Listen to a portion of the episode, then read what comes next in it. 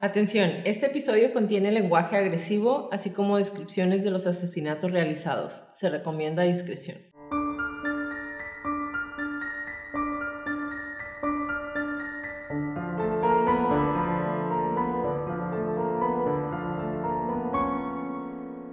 Hola a todos, bienvenidos a Crónicas de Crimen. Yo soy su host Jacqueline López y me acompaña como de costumbre Leti Mosqueda. Hi Leti. Hi Jackie. Queremos invitarlos a nuestras redes sociales, Facebook, Instagram y YouTube como arroba crónicas de crimen para que nos den follow. Ahí subimos toda la información y fotos de nuestras crónicas y a que nos compartan con sus conocidos. Es la única manera de que más gente pueda escuchar nuestras crónicas. Comenzamos.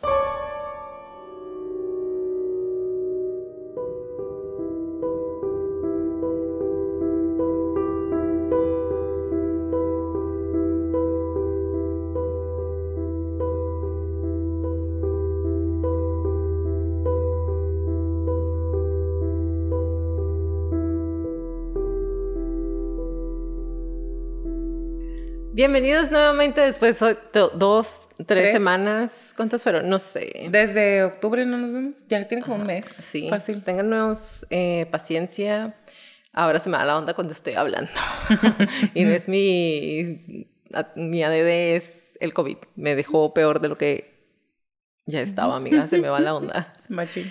Bueno, bienvenidos a la continuación de nuestra quinta temporada. Espero que nos hayan extrañado, que nos hayan podido ver en los en vivos que hicimos. Em, que, o sea, sí me gustaron, me encanta poder estar en vivo con todos ustedes. Y lo más feliz es que obviamente ya podemos seguir haciendo esto que tanto extrañamos. Es lo mejor de todo, que es echar el chal, el chisme, el cotilleo, o como ustedes le digan, a esto que hacemos nosotras. Entonces...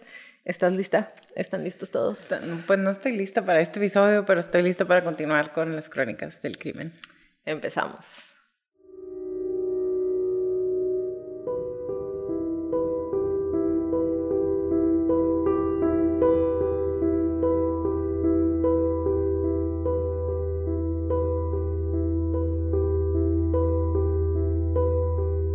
La crónica del día de hoy es una crónica a la que le hemos dado muchas, muchas vueltas, muchas. Es una crónica que de verdad es hasta este punto la más difícil que, he hecho, que he redactado, porque, porque soy mujer, porque tengo una mamá, una hermana, porque tengo sobrinas, amigas, cuñadas, porque todo lo que envuelve este caso me dio tanto asco e impotencia porque no es el único, ni el primero, ni el último, porque no es solo en mi país, ni en el tuyo, porque ya fueron ellas, pero mañana podría ser cualquiera de nosotras. Quisimos hacerla, hacer este episodio porque el 25 de noviembre se conmemora el Día de la Prevención de la Violencia contra la Mujer, una realidad con la que vivimos todas, todos los días, todos los días cuando algún imbécil se siente con el derecho de gritar, de mirar o de tocar de forma indebida o sin consentimiento todos los días cuando algún familiar toca a una niña y le dice que nadie le va a creer si lo acusa. Todos los días cuando algún jefe se aprovecha de su posición de poder. Todos los días cuando la pareja violenta de forma física o psicológica a alguna de nosotras. Si googleamos la palabra feminicidio, podemos encontrar lo siguiente. El femicidio o feminicidio se define como el homicidio intencional de una mujer a manos de un hombre por machismo o misoginia. El concepto define un acto de máxima gravedad en un contexto cultural e institucional de discriminación y violencia de género, que suele ser acompañado por un conjunto de acciones de extrema violencia y contenido deshumanizante como torturas, mutilaciones, quemaduras, ensañamiento y violencia sexual contra las mujeres y niñas. Diana Russell, promotora inicial del concepto, explicó que el femicidio presenta extremo de un continuum de terror antifemenino que incluye una amplia variedad de abusos verbales como físicos, tales como violación, tortura, esclavitud sexual, particularmente prostitución, abuso sexual infantil, incestuoso o extrafamiliar, golpizas físicas y emocionales, entre otras. Varios países lo han incluido como delito en sus legislaciones penales, con variaciones en el tipo penal. La palabra fue incluida en el Diccionario de la Lengua Española apenas en el año 2014. Alrededor del mundo, 137 mujeres son asesinadas por un miembro de su familia cada día. Esas son más de 50.000 mujeres al año. 58 de cada 100 mujeres son asesinadas por su pareja o algún miembro de su familia. América es el segundo continente con mayor número de feminicidios después de África. En América Latina, cada dos horas se asesina a una mujer simplemente por ser mujer. Una de cada tres mujeres sufre de violencia física o sexual. 80% de la violencia física es en contra de las mujeres. El 29 de enero de 2009, después de un día sin saber nada de su hija, a quien veía de manera casi diaria, la madre de la joven de escasos 16 años denunció la desaparición de su hija y su nieta. El principal sospechoso, la pareja de su hija. Hay casos tan tristes para los que ninguna introducción hace justicia y hay mujeres tan valientes a las que ni siquiera la muerte las calla. El día de hoy les voy a narrar los asesinatos de Rubí Marisol Fraire Escobedo y Maricel Escobedo.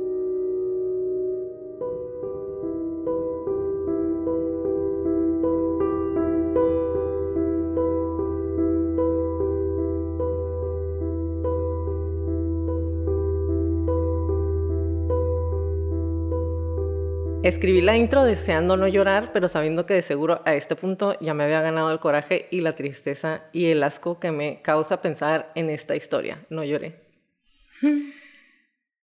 Porque yo pienso que no hay más y ya sé que hemos hablado de muertes de más gente, más grotescas y como lo decimos cada vez que se puede, a cada familia la muerte de un ser querido le duele igual.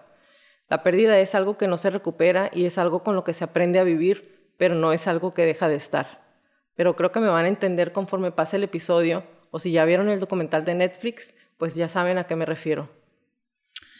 Este documental, me acuerdo cuando lo vi la primera vez, antes de que lo vieras tú, incluso pocas historias me han hecho sufrir tanto durante toda la historia, como esta historia que en el mismo documental lo dicen, es una historia de amor. Y cuando te dije, sí tenemos que hacerlo, sí tenemos que hacerlo, ya sabía que esto iba a pasar, ¿no? Que íbamos a estar las dos así como entre la lágrima y con la garganta hecho un nudo. Porque, como dices, es tristeza, coraje, indignación y mucha impotencia porque estando tan cerca, no hay nada que podamos hacer más que seguir contando la historia, más que seguirles dando voz, más que seguir apoyando la causa. Pero este es, como dices tú, hemos visto tantos casos y unos muy horribles, pocos me han movido tanto después de tantos años como este. Y pienso que es porque es algo, como lo dije ahorita, que sigue sucediendo, ¿saben? Que ya que estamos bien conscientes que no se va a detener ahorita que contemos la crónica o que no es algo que se va a detener mañana. Eso quisiéramos, pero las cosas siguen pasando.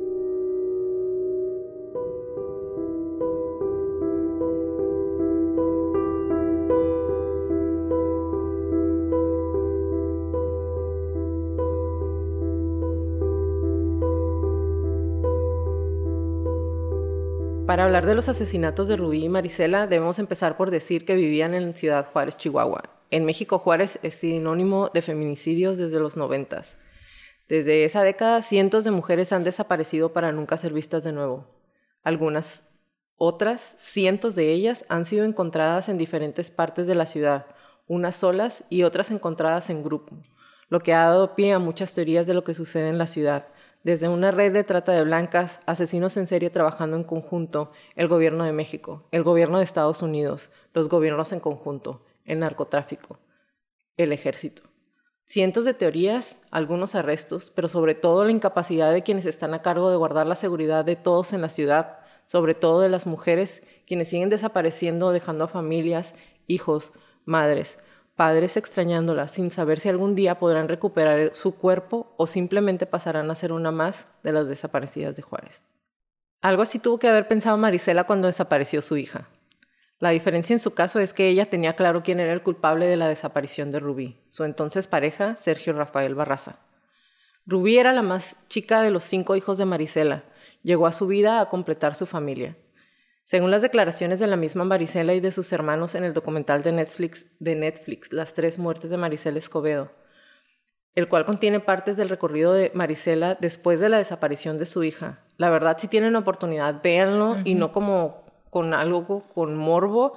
Tal vez no van a encontrar mucha más información de lo que les voy a dar el día de hoy, aunque por seguridad voy a omitir algunos nombres y organizaciones y porque a final de cuentas, si digo o no esos nombres, el resultado de la impotencia y de la impunidad no va a cambiar. Así que si tienen oportunidad de ver el documental, de verdad, véanlo. Todos aquellos que piensan que es mucho drama, todos aquellos que creen que en algún momento se exagera, vean el documental. Van a seguir de cerca el dolor de una madre y la lucha incansable de esta mujer. Como les decía, ella era la, Rubí era la más chica de una familia feliz, completa y unida. Sus hermanos hablan de ella en el documental y en serio te puedes dar cuenta cómo hablan de ella con alguien como que realmente la querían. Y obviamente porque es su hermana, pero es raro en nuestra cultura que los hermanos hombres se refieran así a sus hermanas, como con tanto cariño, con... Como esta admiración y respeto y... Exactamente. Y como era la más chica, sus hermanos mayores eran los que la cuidaban. Entonces su mamá trabajó un tiempo como enfermera, por lo que la pequeña Rubí se quedaba al cuidado de ellos. Y no voy a decir sus nombres porque ellos mismos han tratado de, después de todo lo que pasó, de retirarse un poco y estar en, en el anonimato, por razones que se van a dar cuenta. Pero realmente cuando los escuchan hablar de ella, cómo se llevaban con ella, cómo la trataban, porque era la más chiquita de la casa, es algo como que te da como ternura desde que empiezan a ver el documental. La familia tenía un taller de carpintería en el que trabajaban sus padres cuando Rubí estaba llegando a la adolescencia. Ahí, derivados de la bondad de Marisela, es que Rubí conoce al que sería el causante de todas las desgracias en su familia, Sergio Rafael Barraza. El asesino llegó a sus vidas pidiendo trabajar en el taller de madera y Marisela no tenía necesidad de más personas. Según las declaraciones de su hijo, en ese momento no estaba necesitando personal para trabajar con ellos, pero para poder ayudar al joven que llegó pidiendo apoyo porque tenía un hijo y una esposa que mantener, Marisela le dice que se quede y que va a buscar qué ponerlo a hacer. En ese entonces Rubí estaba viviendo en Estados Unidos, en El Paso, en donde estaba estudiando. Pero en las vacaciones se iba a casa de sus papás y acompañaba a su mamá a la mueblería. Es ahí en donde conoce a su asesino, Sergio Rafael Barraza. Él tenía 21 años y Rubí tenía solo 13 años.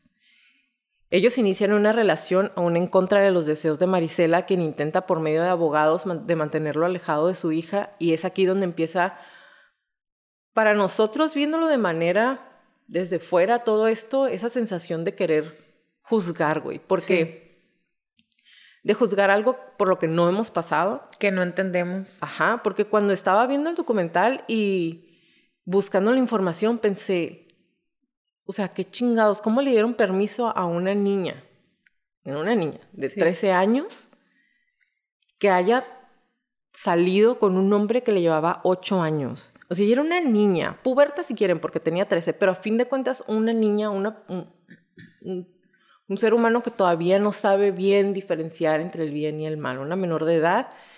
Y pues la manera de relacionarse en diferentes sectores, en diferentes ciudades, yo podría decirles que si esta fuera una de mis dos sobrinas, ni de chiste diría yo que lo permitiría, pero solo alguien en esta situación, solo unos papás en esta situación saben hasta dónde pueden dejar ser a sus hijos y en dónde está la línea tan delgada entre dejarlos ser felices y en dónde enseñarles una lección. Y la, y la lección, la más importante, es que nadie que no haya caminado por esa avenida puede juzgar lo difícil que es ese camino. A los pocos meses de conocerse, Sergio Rafael Barraza se lleva a Rubí a vivir con él. A los pocos meses. No me acordaba que eran los pocos meses. Tenía un poquito tiempo. Pero ella seguía teniendo 13 años cuando se la lleva. Sí. Y lo acabo de ver, ok, pero es que, bueno, conforme vaya avanzando la historia, van a entender. Ella vivía en un departamento con él y él no la dejaba salir para que no tuviera contacto con su familia. Marisela, por miedo de que su hija la odiara, la deja que se vaya a vivir con él, con el maldito intento de hombre este. Para evitar que se alejara demasiado de la familia, Marisela le pide a sus otros hijos que tuvieran una relación como de amistad con Barraza.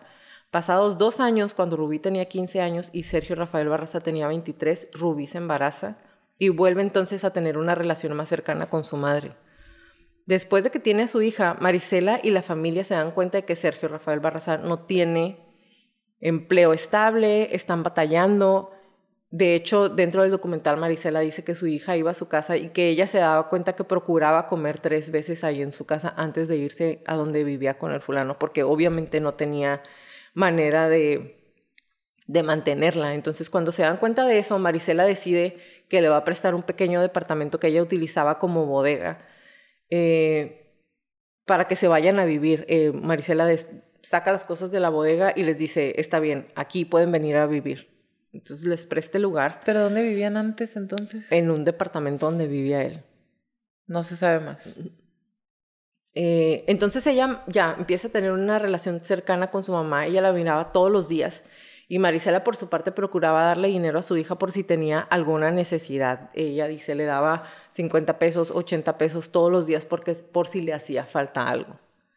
Y aquí es cuando te das cuenta, güey, qué tan pinche miserable debes de ser, qué tan asqueroso mierda ser humano eres para aún con todo lo que te han y te siguen ayudando, güey. La señora le dio trabajo cuando llegó y él le pidió trabajo para mantener a su otra novia con su otro hijo y ella le ayuda. Llegas a una familia sana, a una familia en la que hay unidad, hay amor y acabas con todo eso, güey. Le dieron a su hija, le dio comida, le dio trabajo, le dio techo. ¿Qué tan pinche excusa de ser humano puede ser como para como para acabar con todo para eso. De todas ¿Qué tipo maneras? de personas puedes ser, güey? Neta, ese es el tipo de personas que puedo decirte, te deseo, le deseo todo, así, todo lo malo que le pueda pasar a un tipo de persona así. Y a la familia que lo, que lo A la familia que lo abrazó tiempo. por tanto tiempo. Y es, digo, más adelante quisiera no tener la información porque significaría que no hay tanta información allá porque no ha habido tantos casos pero ah, no es así. Entonces sí te traigo un poco de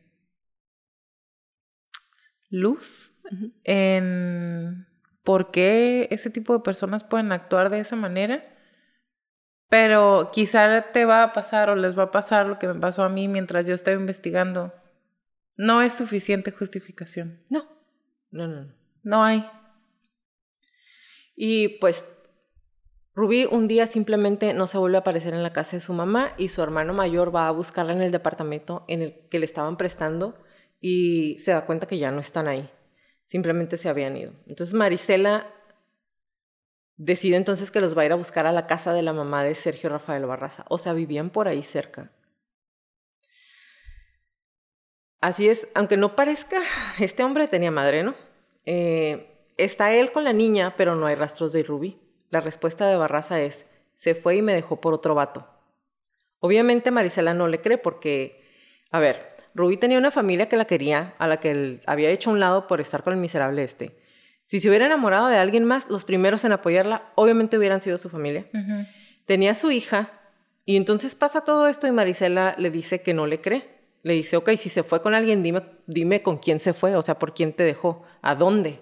Y entonces el fulano ya no le dice nada y ellos se van. Y al día siguiente que lo van a buscar ya no están ni él ni la niña. Y la mamá dice, pues no sé a dónde se fue. ¿Ok? También, o sea, ahí te puedes empezar a dar cuenta qué, qué tipo de personas solapan y ayudan y encubren es, estos comportamientos. Ni modo que la mamá no supiera qué estaba pasando. Y entonces, Solo me imagino todo lo que pasaba por su mente. O sea, si ella no está, si a ojos de su familia Sergio Rafael Barras era el culpable de la desaparición, pero tampoco puedes olvidarte que todo esto es en Ciudad Juárez, Chihuahua, uh -huh. el peor estado en el que puedes nacer en México si eres mujer.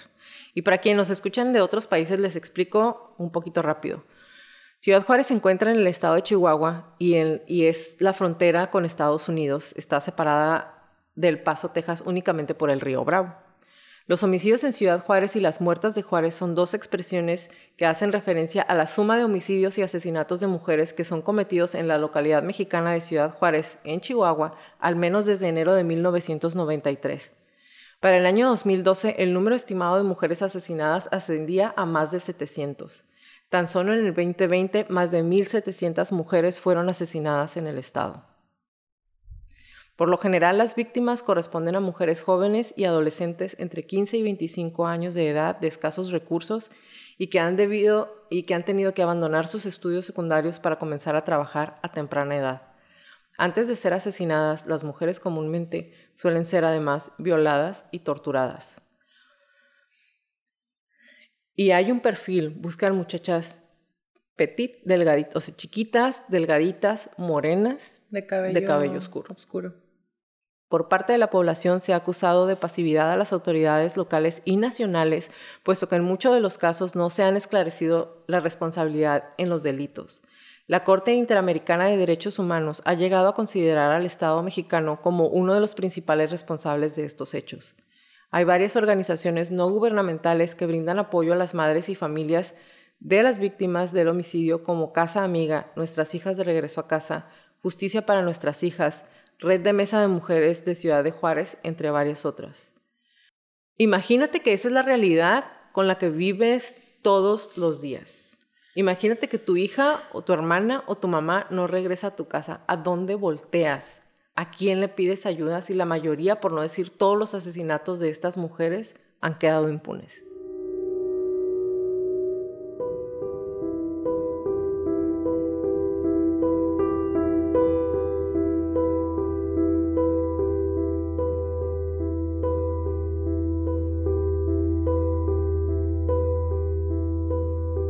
Cuando Rubí desaparece, su familia se va y, que él dice que lo dejó por alguien más, la familia de Rubí la empieza a buscar.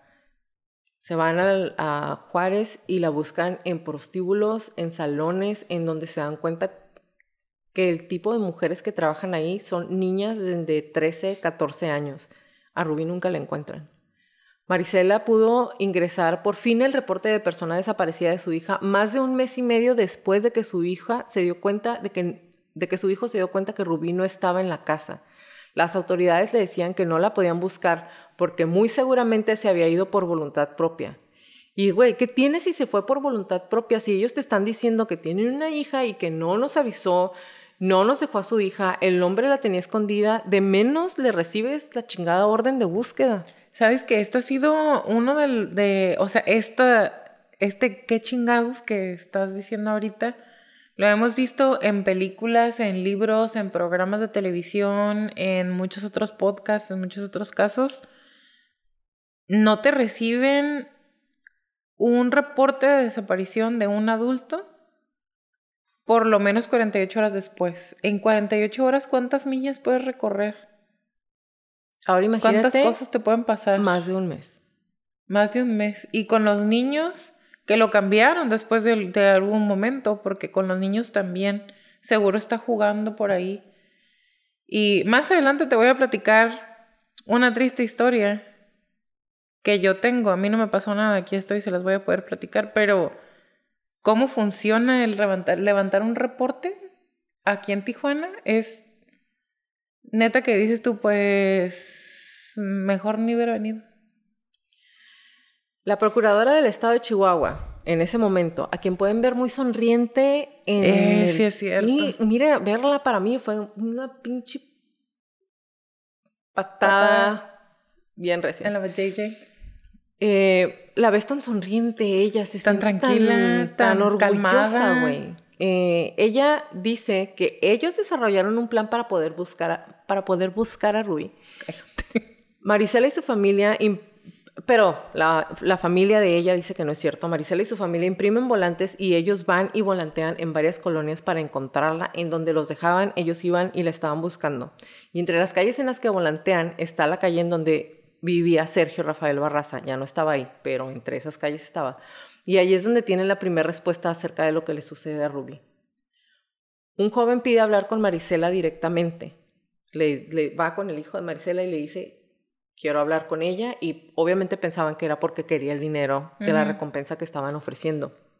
Entonces va con ella y le pregunta si es su mamá. Se sube en el carro y con todo el miedo del mundo, el chico le dice que un día estaban ahí enfrente de una fogata y llega Sergio Rafael Barraza, estresado, pidiendo ayuda para ir por unos muebles. Entonces van el hermano de Barraza y otro tipo más, y unas horas después regresan, y el hermano dice, mi carnal se quebró a su ruca, a Rubí. En un carro, minutos después, llega Sergio Rafael Barraza y le preguntaron si era cierto, y les dice que sí. El chico dice, fuimos a tirarla a las marran Fuimos a tirarla a las marraneras. La metimos en un tambo de basura y la quemé. Marisela le pregunta que por qué le está diciendo eso y el muchacho le dice que a él le habían matado a un hermano y su mamá le había pedido que por favor hablara con ella. Marisela junta a sus hijos y les dice que mataron a su hija y a partir de ahí empieza a buscar pruebas para poder abrir un caso en contra de Sergio Rafael Barraza. Vayan anotando, vayan anotando qué tanto hizo esta mujer. Y hasta aquí quiero aclarar que en realidad nadie estaba buscando a Rubí, ¿ok? O sea, sí su expediente de persona desaparecida, muy bonito, pero en realidad nadie la estaba buscando. Marisela, en su neta, no sé cómo ponerla, en su lucha, en su búsqueda, en su papel de mamá, güey, ella encuentra quien le diga qué pasó con su hija, ella encuentra, o sea, va y volantea, le dice al muchacho que no va a decir quién es, y otra vez, en el documental la pueden ver diciendo, porque ella está hablando. Este documental empieza como. Como, ellos. Es ella, la están entrevistando a ella para poder platicar la historia de Rubí. Obviamente nadie se imaginaba que era lo que iba a pasar, pero la pueden ver diciendo, platicando cómo nadie le hacía caso, cómo se tuvo que sentar en un carro escondida y con miedo, con un tipo desconocido, a que le dijeran cómo habían matado y quemado a su hija y ella lo está platicando en el video, estas palabras que les acabo de decir, la maté y la metí en un tambo y la quemé, ella las está diciendo. Ella te está platicando como alguien más le dijo cómo habían matado a su hija. Junta a su familia y amigos y empiezan a buscar en ese lugar en el que llaman las marraneras, en donde la gente tira desperdicios de cerdos, huesos, grasa, todo lo que ya no sirve. Ahí fueron a buscar como no encontraron nada y Marisela sabiendo que si no hay cuerpo no hay investigación, busca a Sergio Rafael Barraza, compra información, le vende la información de un teléfono donde creían que él estaba y lo encuentra. ¿Y cómo le hace para que la policía le hiciera caso? Como no había cuerpo y según la policía Rubino estaba desaparecida y Barraza se había llevado a la niña de ambos, Marisela dijo que él había sustraído a la menor. Fíjense bien, para la policía sí había un, un expediente de desaparición, pero en su cabeza ella se había ido con alguien más, ¿ok? Entonces no estaba desaparecida. Y Barraza se había llevado a la niña de los dos. Entonces, para poder que lo persiguieran, Marisela dice que se robó a la niña, a la menor. Y con la información que ella había conseguido, se van a Manzanillo, en donde estaba el tipo, y lo detienen. Lo que no esperaban es que cuando lo encuentran, él los ve y les dice, ya sé por qué están aquí, es por Rubí. Yo no la maté. Nadie le había dicho nada. Nadie le había preguntado nada. Nadie le preguntó nada. Iban por la niña, ¿no? Entre comillas. Güey, nadie te está acusando todavía. Y entonces se hace toda una noticia nacional. Ahí sí, empieza a salir en la tele. Cuando lo atrapan y después en su declaración, cuando, o sea, ya lo atrapan, lo meten a declarar y él dice, está bien, la maté, la metí en un tambo y les dice, los lleva, güey. Los, él les dice, la maté y la dejé aquí. Va a la policía, los lleva y él les dice, aquí la enterré. Y ahí van al lugar y ahí en donde él dice, ahí encuentran parte de los huesos calcinados. Ya era real, güey. La última esperanza de encontrar a su hija Rubí con vida se había terminado. Marisela continuó regresando a buscar huesos del cuerpo de su hija, güey. O sea, su hijo dice, ahí fue donde me di cuenta que tan fuerte era mi mamá, verla todos los días que iba a buscar huesos de su hija, encontró otra parte, otro huesito de su hija, güey. Marisela continuó regresando a buscarlos y dice, fueron días de terror y me di cuenta que si a mí me pasaba algo, este hombre se iba a quedar en las calles. Voy a hacer una pausa aquí antes de continuar para explicarles un poquito acerca de cómo iba a ser juzgado Sergio Rafael Barraza. A raíz de los feminicidios, se había hecho una reforma al sistema penal acusatorio. La muy orgullosa ex procuradora de Chihuahua lo dice también en el documental, como si el resultado de este cambio, entre comillas, no hubiera sido un escupitajo en la cara a las familias de las víctimas que, como Rubí, habían muerto a manos de un feminicida. Para juzgar a Sergio Rafael Barraza se iba a tomar en cuenta este cambio en la legislación y él iba a ser juzgado como feminicida. Una semana antes de que iniciara el juicio, Marisela empieza a hacer caminatas para exigir justicia y que le den la pena máxima. Recuerden para esto que él declaró que la había matado, les dijo en dónde estaba, y aquí va lo más importante. Durante el juicio oral se presentan los testigos, declara Maricela Escobedo, declara el padrastro de Sergio Rafael Barraza que dice que se la había llevado en el carro pero que él no sabía que la había matado, declara el testigo protegido, declaran los forenses y dicen sí, sí eran restos humanos, sí les hicimos las pruebas, sí eran los restos que, sí, los restos sí presentaban huellas de violencia.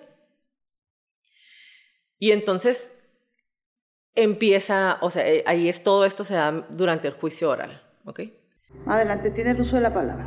Sí, buenos días, su señoría. Buenos días. Este sí es mi deseo dirigir unas palabras. Por Adelante, por favor. Y les voy a pedir una disculpa si en algunos momentos dirijo mi mirada hacia el señor Rafael Barraza, Sergio Rafael Barraza, puesto que algunas palabras van dirigidas hacia él.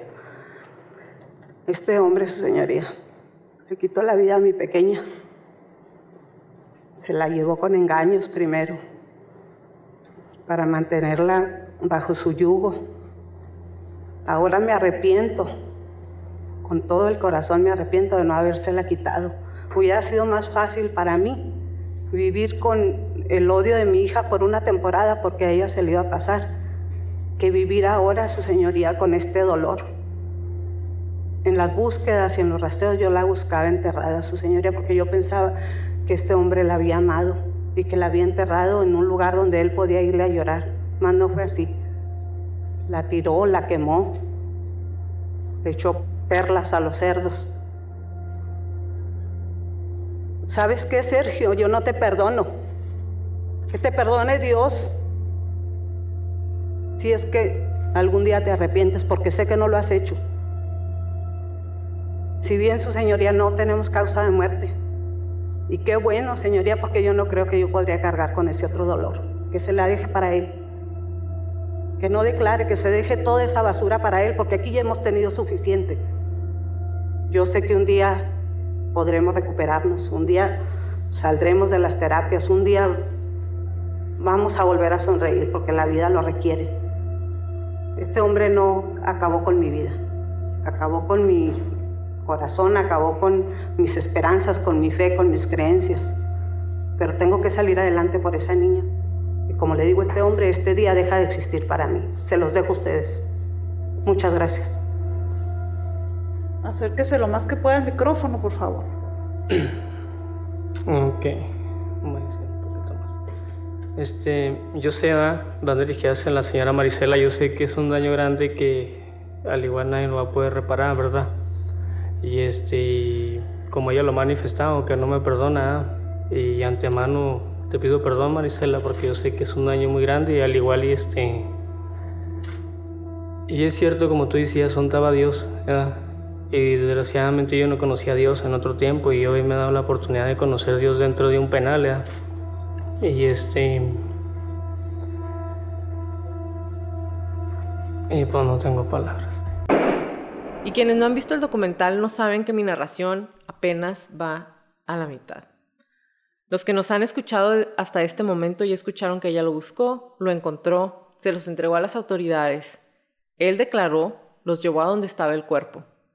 Primero, el tribunal absuelve por unanimidad a Sergio Rafael Barraza Bocanegra de la acusación que le hizo el Ministerio Público como autor del delito. Ah!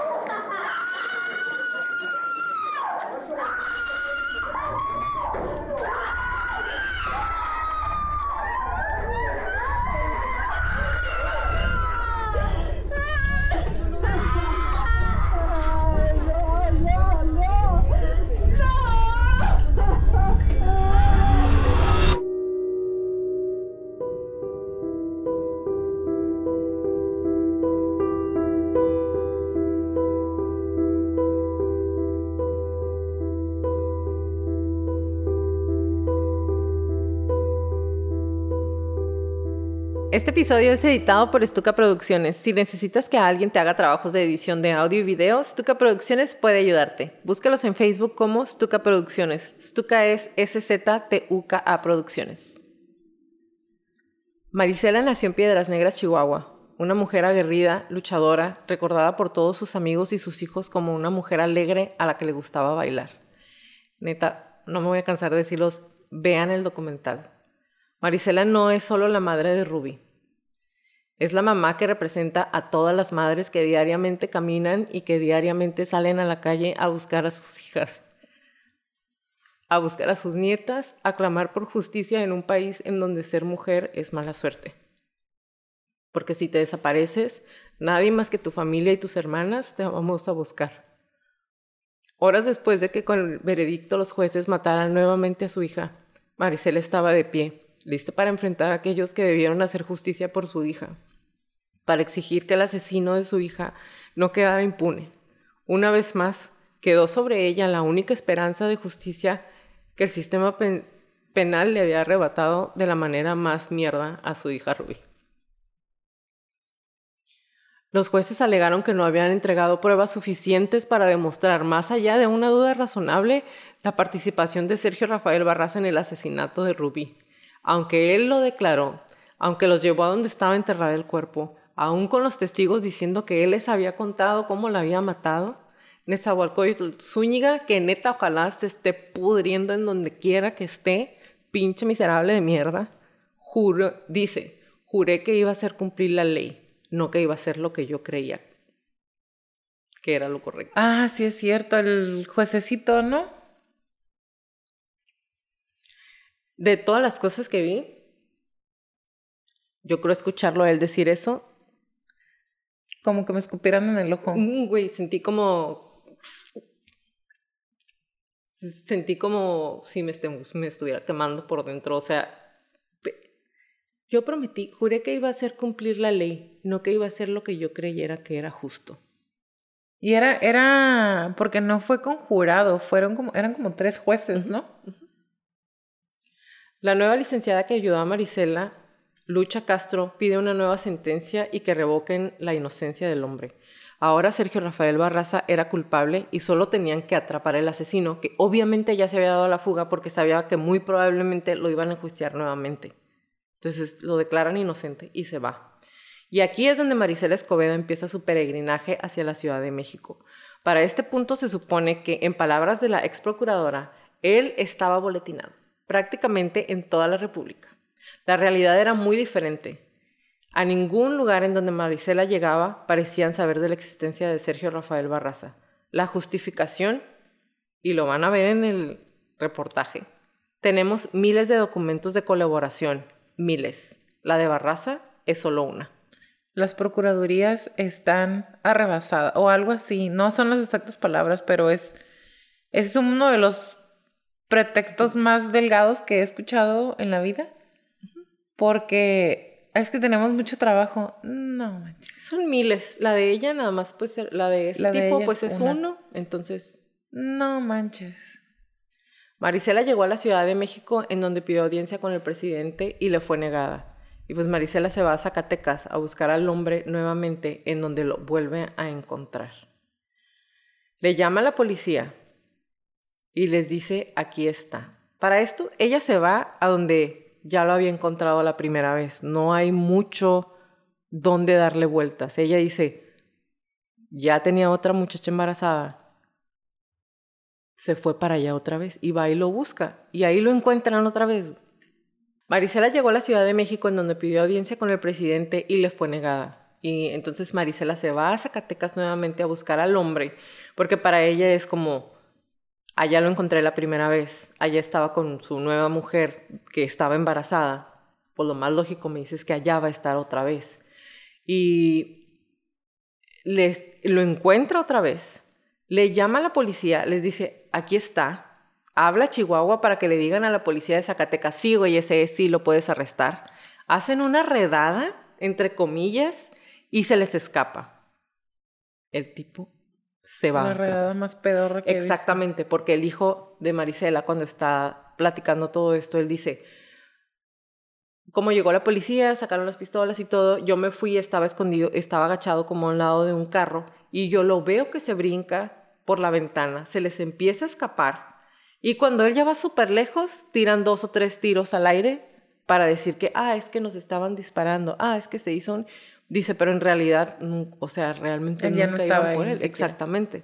La realidad de la situación es que Sergio Rafael Barraza estaba trabajando con uno de los carteles más sanguinarios que ha tenido el país. Lo comprueban un par de semanas más tarde cuando lo están vigilando. Ah, porque para eso se les escapa y le dicen, y perdón, se nos escapó, pero pues lo vamos a seguir buscando, ¿no? Entonces ellos, en lugar de irse, Marisela dice, ni madre, me voy a quedar aquí y lo voy a volver a encontrar.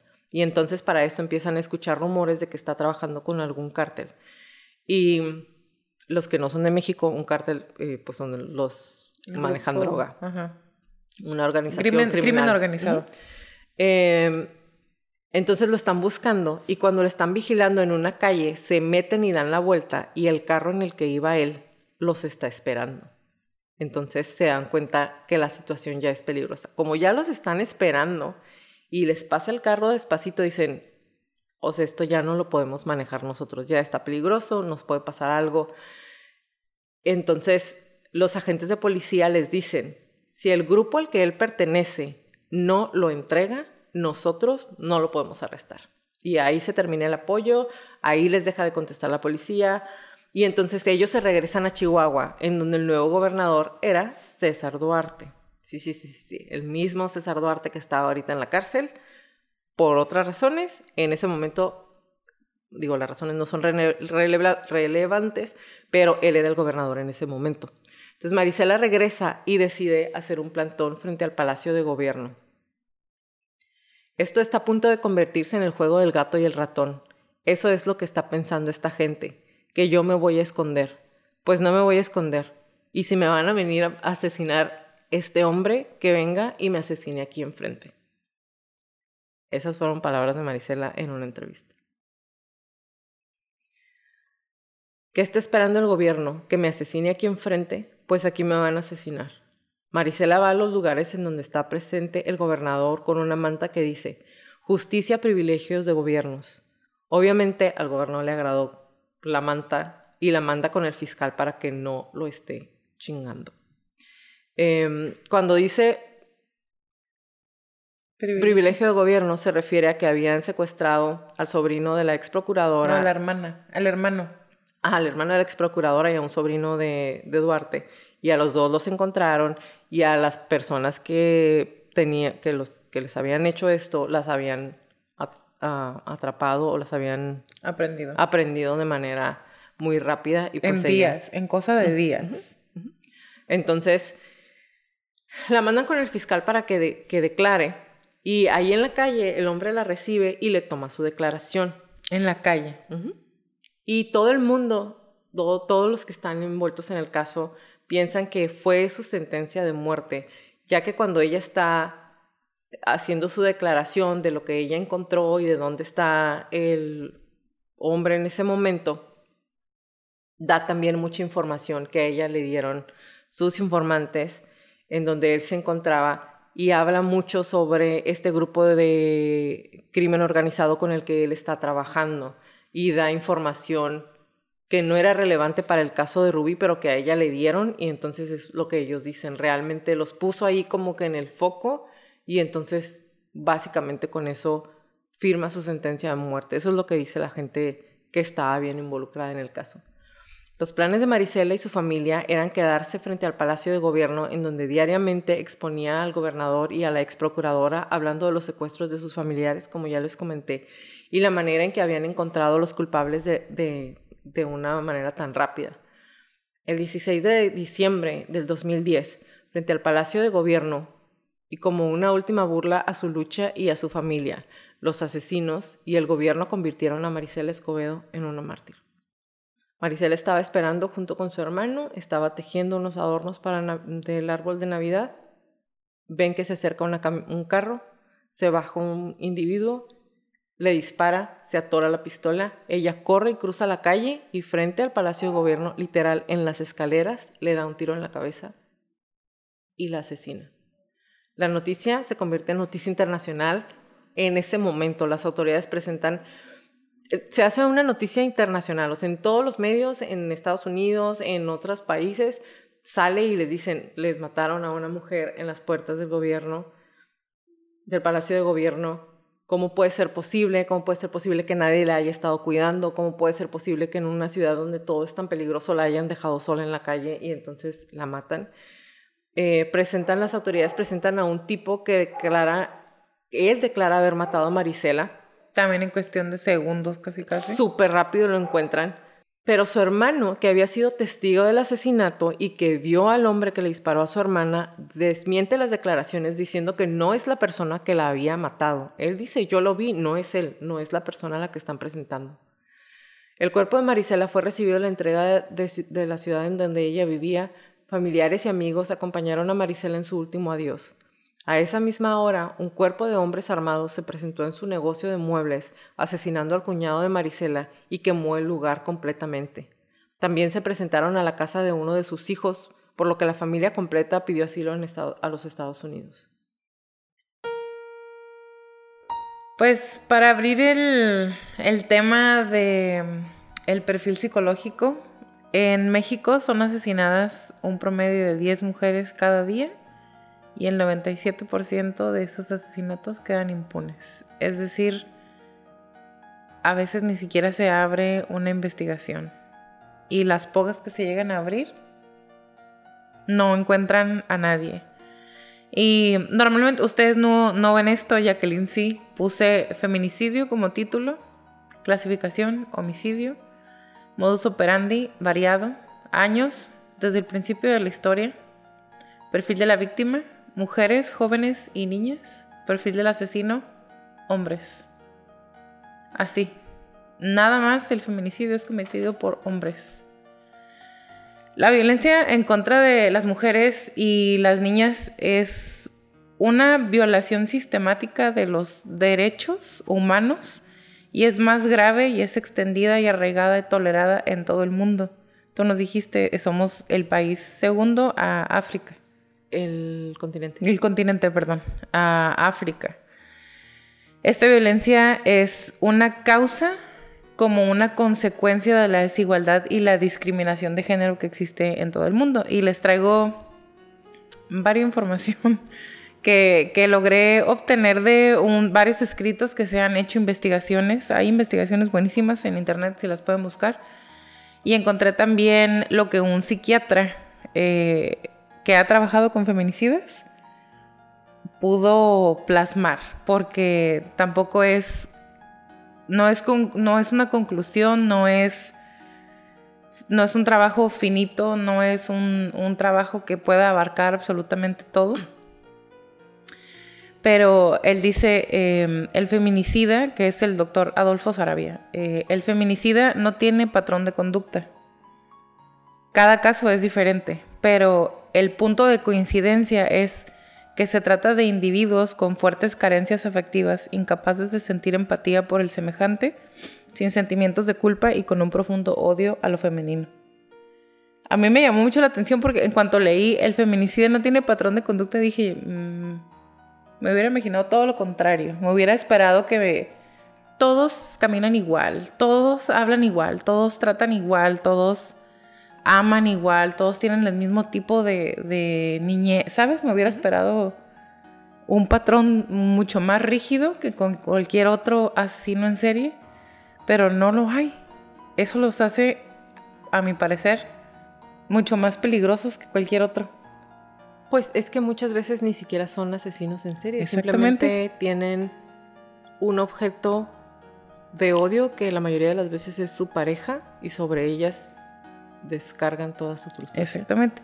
Y también dice el doctor que no podemos hablar de locura cuando se nos referimos a los feminicidas, no podemos hablar de locura porque es algo peor que eso. Una persona que padece algún trastorno mental sufre porque no puede tener un un principio de realidad, sus visiones y sus delirios lo atormentan, pero el feminicida no está sufriendo.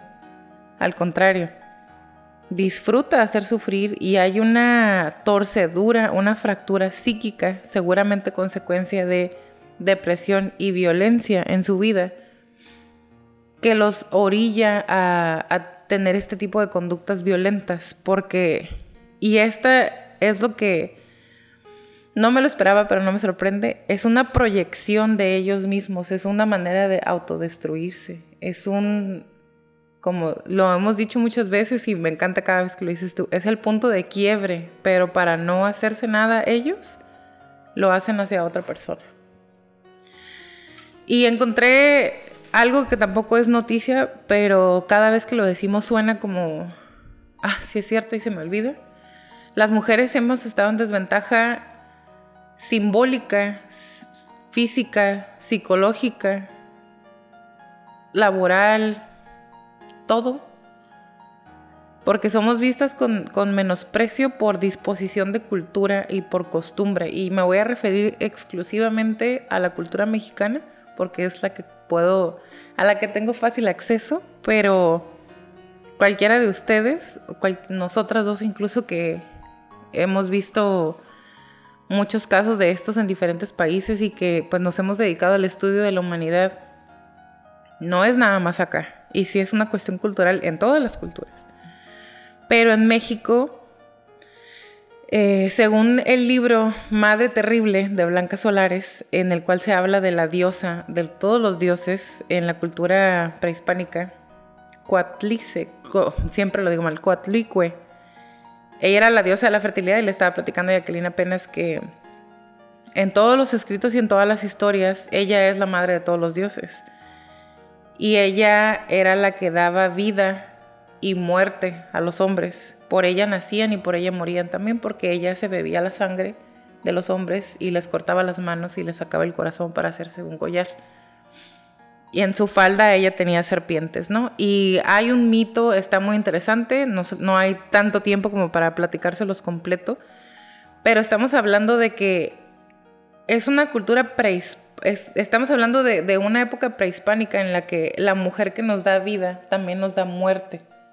Entonces se, hace una dualidad ahí, se hace como, como si se quebrara un poco la imagen que tenemos de la madre y en la actualidad es utilizado en, un doble discurso en el que la palabra, le decía Jacqueline, la palabra madre se utiliza como lo más y como lo menos también.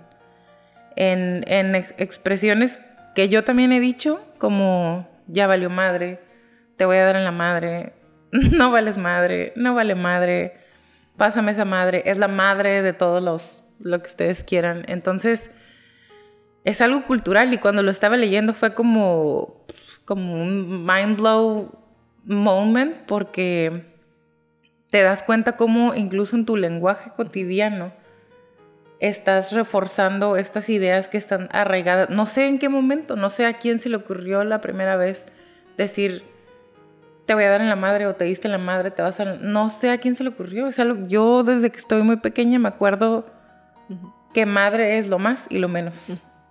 Y entonces, para la cultura mexicana, por lo menos en este libro, Madre Terrible, es donde empieza en la misma cultura que se nos enseña, en la misma historia de cómo fuimos creados, en tal, si ustedes quieren, de una manera muy fantasiosa o de una manera verdadera, desde cómo se nos enseña cómo, cómo llegamos al mundo y cómo salimos del mundo, es una figura femenina y entonces otra vez se crea ahí esa dualidad. Entonces por eso estamos en esta desventaja porque es algo con lo que se crece en, todas las otras culturas. Yo también he visto cómo las mujeres eran o, las diosas, pero en el momento en el que llegaba una mejor, entonces tenías que matarla. O, o bye, o se acabó, o eran las brujas, o eran las las priestesses, pues sí, las diosas o las sacerdotisas y o eran las más buenas o eran las más malas. No hay, no podía haber una mujer normal, ¿no? En, en todas esas épocas. Entonces, volviendo al feminicida, son personas que no piensan, no es como que se siente el feminicida a pensar, ay, todo esto lo traigo desde pequeño en mi cerebro. Más bien, es gente que no está pensando y este tipo de violencia ocurre cuando llegan a un grado de destrucción de ellos mismos y del amor que pueden sentir o que pueden ver o del dolor afectivo que lo sobrepasa, porque es alguien que está fracturado y atormentado y deprimido, y porque cualquier otro camino sería el suicidio. Entonces otra vez es o me suicido o te mato. Y, a lo mejor en ese momento en su cabeza jamás piensan. No, "Me y tan suicido", claro es, tampoco, te es mato. te mato. Y tampoco está tan claro ni tan definido como se los estoy platicando ahorita. Es otra vez, el feminicida no está pensando en ese tipo de cosas. ¿no? Porque no está desarrollado esa capacidad, porque no está, no se tiene acceso a ese tipo de información, a ese tipo de formación psicológica, ese tipo de apoyo. No hay esa red. Es, otra vez, son personas que están fracturadas en su psique, que son atormentados de alguna manera por sus pensamientos, por sus emociones que los sobrepasan, por cosas que no conocen de ellos mismos, de su historia, de su historia familiar, porque es- esta parte sí la encontré en, en todos los escritos. La violencia no viene de otra cosa que no sea violencia, entonces es como un ciclo sin fin. Porque todo es producto de padres violentos que violentan a sus esposas, que violentan a sus hijos y el patrón se repite. Es una combinación muchas veces de pobreza, eh, depresión, alcoholismo, falta de información, falta de cultura, falta de educación. Y la violencia intrafamiliar es un patrón que se repite.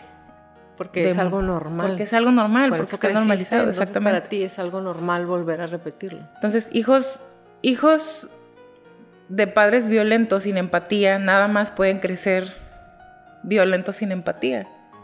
Si hay una manera de cambiar, y lo hemos dicho muchas veces, si se quiere cambiar, si se está dispuesto a, a caminar ese difícil camino, si se tiene acceso muchas veces, porque tampoco quiero generalizar, pero un feminicida siempre va a ser alguien que no quiso, no estuvo dispuesto a buscar más porque incluso en el caso de Marisela con, con su hija Rubí,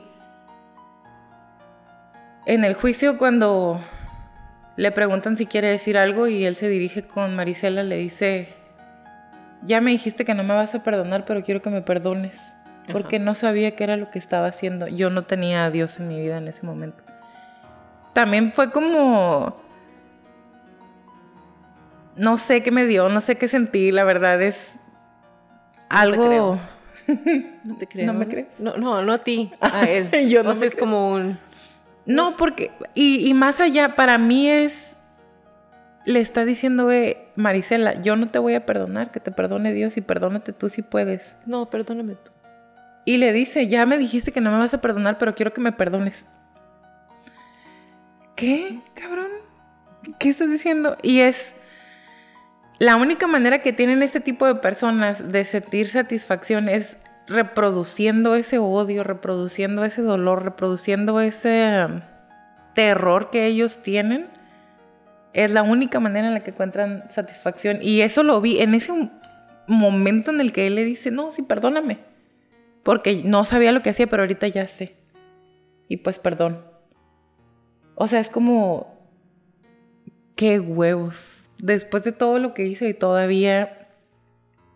Para mí esa fue una expresión más de violencia y ahorita les voy a platicar a grosso modo porque la intención además de, de que no se pierda la historia de Marisela y de Rubí es que aprendamos a reconocer Exactamente. la violencia en, en nuestras casas, en casas de nuestros vecinos, de nuestras amigas, de nuestras hermanas, de nuestras primas, de nuestras tías, de nuestras abuelas, De nuestras mamás. de nuestras mamás, que lo aprendamos a reconocer para cuidar, para sanar, para reparar hasta donde se pueda, pero sobre todo para terminar con el ciclo de violencia. Entonces, hay diferentes expresiones de violencia a través de la historia del hombre y yo pienso que cada vez se vuelven más sofisticados los hombres violentos y, que cada vez es más perverso el mundo. Y lo hemos platicado muchas veces. A veces da miedo ver el mundo en el que crecí, crecimos al mundo en el que estamos viviendo ahorita. Es completamente diferente. Eh, y a veces hasta da miedo. Pero ahora, los agresores utilizan la terrible vulnerabilidad en la que se encuentran las mujeres y las niñas y sobre todo se aprovechan de la actitud de indiferencia de las autoridades, que además de indiferencia a veces es una actitud de molestia, por tener que escuchar o atender a una mujer que ha sido violentada o amenazada. Y aquí les voy a platicar la historia que les decía. Eh, por X o Y, tú te vas a acordar. Tuve que ir a, a levantar una denuncia porque me estaban amenazando de muerte y de cosas que me iban a hacer por querer cuidar a una niña. Sí me metí en lo que no me importaba, pero no sabía qué más hacer. Y yo tenía que intentar ayudar a esa niña. Me empezaron a amenazar y me empezaron a querer amedrentar en, en mi propia casa. Fui, levanté una denuncia y me preguntaron, ¿conoces a los agresores? Y les dije, sí. ¿Y estás segura que no te lo ganaste? Me preguntó la chica que me estaba entrevistando. Y yo tuve que tomar una decisión. Dije, me puedo poner igual de estúpida que ella y no voy a llegar a ningún lado. Y si algo me llega a pasar, no va a estar el registro. Entonces dije, no sé, tú dime. Yo estaba queriendo ayudar a una niña en esta y esta situación. Tú dime si me lo gané o no. Y se me quedó viendo como muy molesta y le dije, es que no sé, te estoy preguntando. Si tú me dices que sí, pues me voy. Pero si tú me dices que no, porque he de cuidar a una niña menor de edad, entonces toma mi declaración. Y me dijo, muy bien, tomó todos mis datos, tomó los datos de, y los nombres completos de las personas. Eh, yo le relaté absolutamente todo lo que pasó, porque fue, ¿te acuerdas? Semanas de esto. Y después le dije, ¿y qué, qué va a pasar? ¿Cómo me van a ayudar? ¿Cómo me van a cuidar? Y me dijo, ¿quién?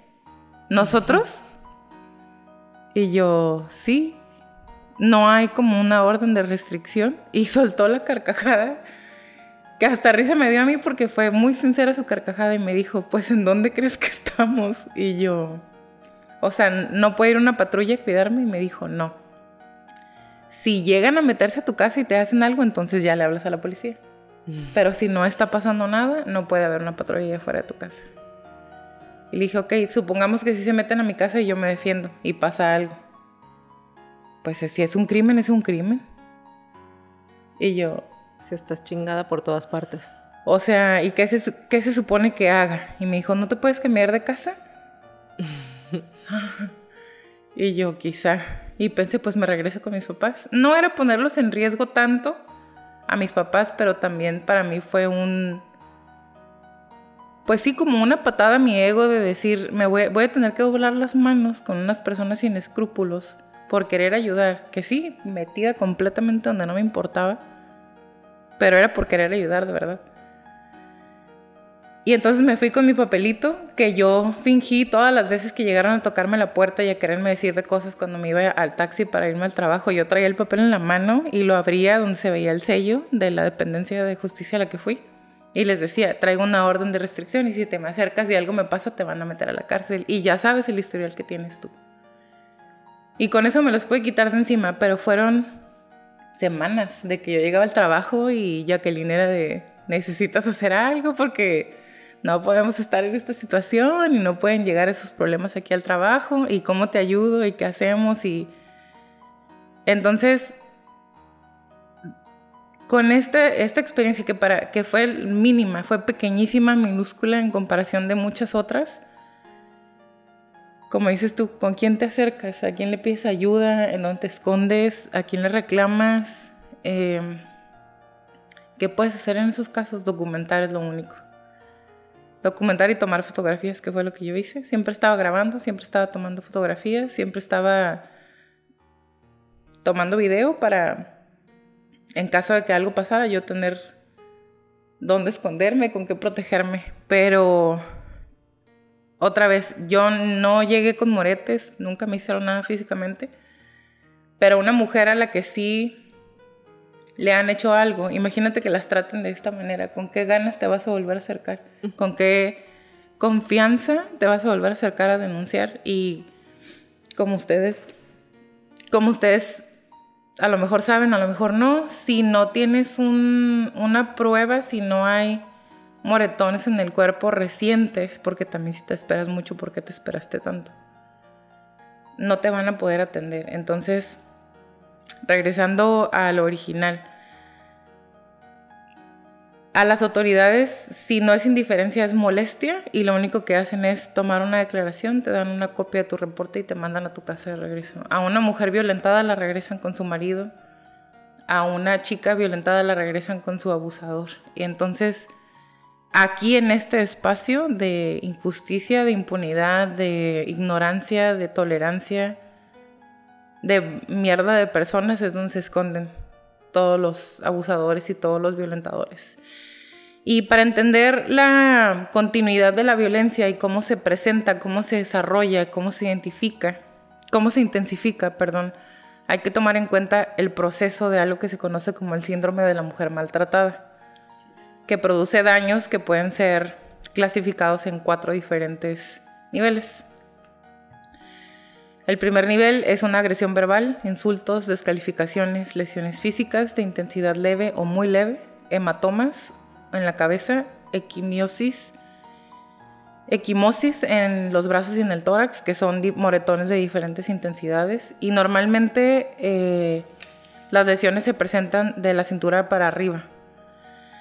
El segundo nivel corresponde a la etapa del forcejeo, que son las lesiones leves, moderadas, eh, consisten en más hematomas equimosis, em, escoriaciones, arañazos, arrancamiento de cabello, lesiones en su mayoría de la cintura para arriba todavía y lesiones de sujeción y de sometimiento. En un tercer nivel, que es el más crítico, maniobras de forcejeo y lucha, todos los indicios del nivel 1 y 2, pero con mayor magnitud. Y hay esguinces, luxaciones, fracturas, heridas con armas punzocortantes Ahí es donde empieza el me caí de las escaleras, me, caí en el baño, me pegué, me tropecé, choqué, me tumbó el perro. Y la persona agresora incide con la única intención de causar daños.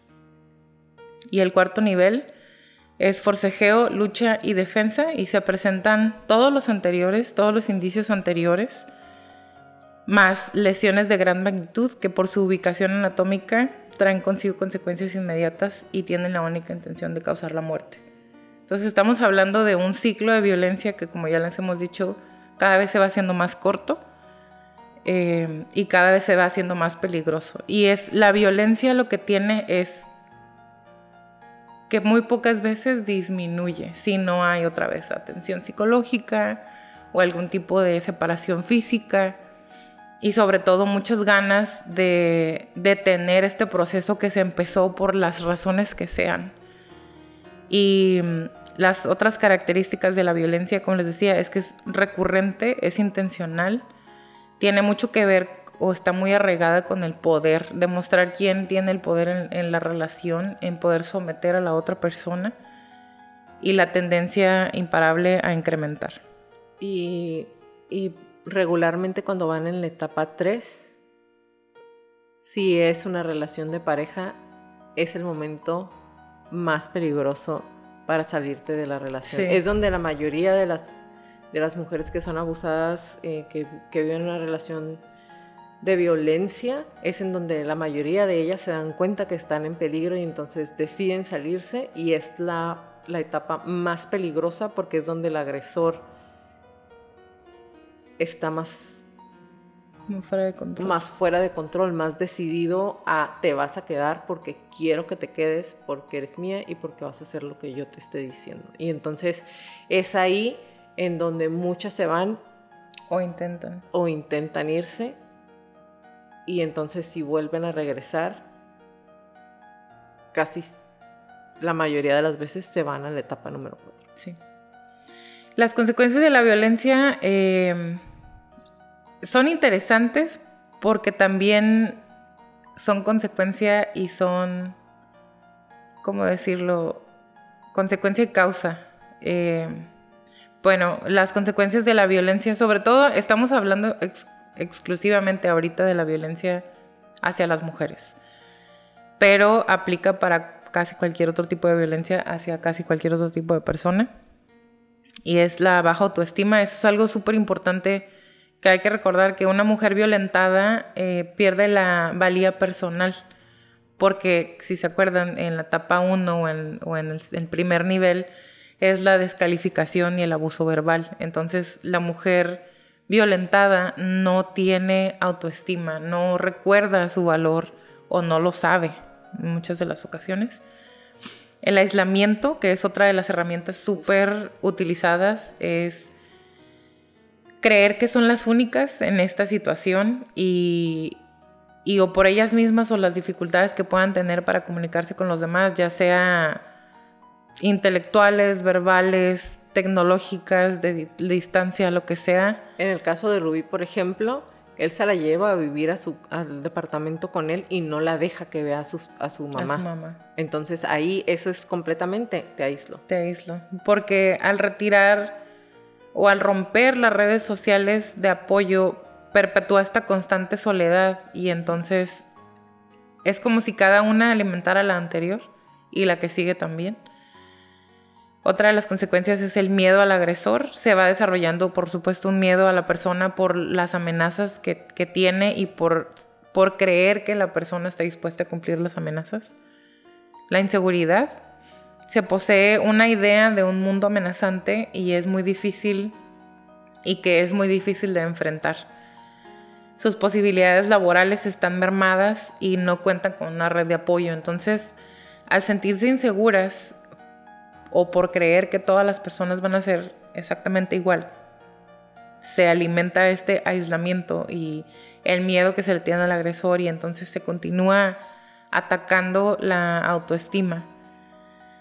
Y con ella viene la depresión, la vergüenza, la culpa y la codependencia. Y hace rato lo, estábamos platicando de, de cómo a muchas de las víctimas para muchas de las víctimas la razón número uno por la que no se denuncia es por la vergüenza, por sentir o por llegar a ese punto de, darse cuenta que si hubiera dicho algo en este punto, a lo mejor pudiera haber evitado todo esto y aunque en estricto sentido sí es verdad, en ningún momento ha sido porque la persona se lo merece o porque la víctima se merecía ese tipo de abuso. O sea, nunca es por eso, es, es un trabajo sistemático que va haciendo el agresor para poder llevar a la persona a ese punto en el que si dices algo no te van a creer. Si dices algo vas a lastimar a tus papás, a tu mamá, a tus primos, a tus hermanos, a las personas. Si tú dices algo van a pensar que tú lo provocaste. Si tú dices o se van a dar cuenta que estás bien tonta y que por eso no habías dicho nada. Sí. Entonces, esas son las consecuencias de, la violencia y estamos hablando de cualquier tipo de, de, violencia, no necesariamente tiene que ser física o sexual, puede ser incluso violencia verbal, violencia económica. La violencia económica es simplemente cortar todos los toda la parte del dinero, ¿no? O, que no tengan dinero para salir, para irse, para hablar con la familia, para comer, para darle de comer a los hijos o a las mascotas, incluso es, esa también es, violencia, la violencia económica y creo que en algún momento lo platicamos por alguna razón cuando estaba yo en el hospital general eh, de acá de Tijuana nos teníamos como la tarea de hacer herramientas de violencia, que eran er, eh, cuestionarios de detección de violencia intrafamiliar. Y eran preguntas, unas muy sencillas, muy directas, otras encubiertas y, y mucho se, tenía que sacar en la plática, ¿no? Era muy difícil hacer una pregunta de las directas directamente sin haber establecido rapport antes pero las reacciones casi siempre eran las mismas y, por esas reacciones nos podíamos dar cuenta que sí había violencia, porque siempre era una reacción como de, ay, ¿cómo supiste? Ajá, como un... Mm, y si estaba el agresor cerca, eran mucho peor, sí. Bueno, como conclusión, eh, las imágenes sobre la violencia contra la mujer que son que aparecen en los medios de difusión, eh, las representaciones de la violación, de la esclavitud sexual, la utilización de las mujeres y las niñas como un objeto sexual e incluso la pornografía que no está regida o que no es legal todos esos son factores que contribuyen a la perpetuación de la violencia de la mujer. Entonces, otra vez seguimos estando en desventaja y la misma sociedad y la manera en la que se ha ido construyendo esta nueva generación de sociedad en la que vivimos está perpetuando, tolerando, permitiendo, alimentando y exigiendo todos los mismos elementos que ayudan a que permanezca la violencia. Sin justicia para su hija, sin justicia para ella, sin justicia para su familia. Poco a poco la lucha de Marisela se convirtió en algo más grande que ella. Ahora su vida es recordada y celebrada y a su lucha incansable se han unido las voces de todas las madres en busca de justicia, las voces de todas las mujeres que un día no regresaron a su casa, las voces de muchas otras que murieron en ella a manos de su pareja o de algún familiar. Marisela Escobedo es hoy sinónimo de valentía. Gracias por acompañarnos en un episodio más de Crónicas de Crimen. Los esperamos en nuestro próximo capítulo. Si les gustan nuestras crónicas, por favor regálenos un review en iTunes y o en Spotify y suscríbanse a nuestro canal de YouTube. Si tienen alguna crónica que quieren que aparezca, que pase en, en la lista de nuestras próximas temporadas, mándenos un correo a info arroba crónicasdecrimen.mx. Como les repetimos en todas las crónicas, crear los instintos siempre. Si algo no se siente bien, si algo me dice que salga corriendo, vete. Es mejor parecer paranoico y estar a salvo a quedarte y poner en peligro tu vida. Ahora sí, bye Betty. Bye Jackie, bye Crónicos.